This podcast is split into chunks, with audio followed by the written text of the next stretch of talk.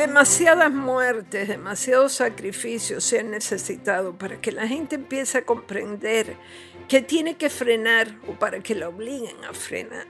El primer frenazo en la zona del epicentro asiático ha sido prohibir los llamados mercados mojados. ¿Y qué son los mercados mojados? Pues unos sitios repugnantes, repugnantísimos donde enganchan animales vivos o muertos, enteros o despellejados, y como generalmente gotean sangre, se limpian los suelos con continuos manguerazos que los dejan, lo dejan todo anegado. Para disimular, en Wuhan le llamaban mercados de pescados y mariscos, pero en realidad vendían mamíferos como venaditos y los famosos pangolines y todo tipo de murciélagos, reptiles o aves raras.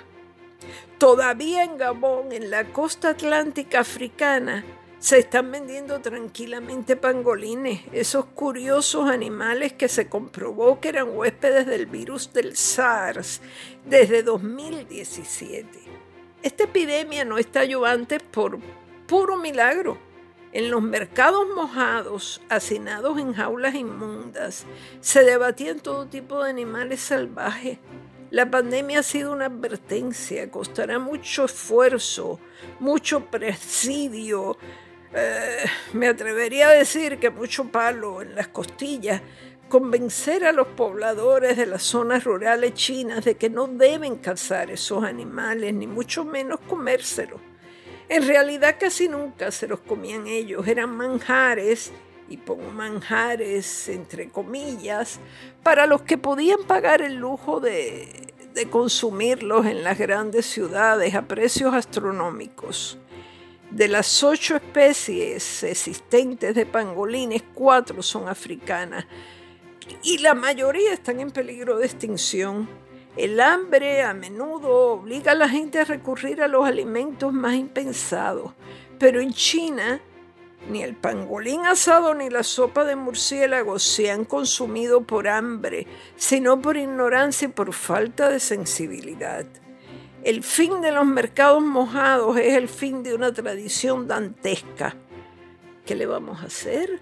Lo mismo pasó cuando las grandes epidemias o pandemias de la Edad Media cuando fueron otras las tradiciones a las que hubo que renunciar, algunas vinculadas también al consumo alimentario. Ahora la humanidad ha tenido que dejar a la naturaleza en paz, darle un respiro. En Puerto Rico tenemos últimamente gran provisión de gallos y gallinas paseándose por las calles. Se las bandean bastante bien. Son por lo general los expulsados de los corrales de los criadores de gallos de pelea si es por hambre, nadie tiene necesidad de echar mano, por ejemplo, a las iguanas o a las ranas para alimentarse. El caso es que los campesinos chinos, antes de esta crisis, han tenido cerdos y gallinas a su disposición. ¿Por qué se internaban en los bosques para tratar animales en peligro de extinción? Pues porque les ofrecían mucha plata desde los círculos más elitistas compuestos por los nuevos ricos de las grandes urbes. Así se esparció el virus. Los mercados mojados eran una afrenta para la sensibilidad, un espectáculo primitivo. Y es bueno, muy bueno que la pandemia acabe con ellos. Algo aquí tendremos que aprender. Recuerdo que en Calle hace algunos años, probablemente aún, algunas personas criaban cerdos en condiciones abominables. Por Navidad los mataban y los ofrecían a la comunidad, a ciertos individuos que celebraban grandes zaraos. Yo siempre los miraba con desconfianza a los cerdos Pensaba que podían tener fiebre, una infección parasitaria, alguna enfermedad que nos pudieran transmitir. Se criaban entre la basura, la buena de Dios. Los comieron jueces y empresarios, letrados y políticos. A mí me daban mala espina, la verdad, y pienso que eran capaces de contagiar cualquier cosa. Ahora están los cerdos vietnamitas a los que algunos hacen los honores en la mesa sin saber la procesión que llevan por dentro. El parqueador de un restaurante de Atorrey me contó en cierta ocasión cómo atrapaba las palomas y se solía hacer un caldo con ellas. Las palomas tienen lo suyo, virus y gusanitos. Alguien tiene necesidad de comérsela. A lo mejor un día no tendremos más remedio, pero ahora no.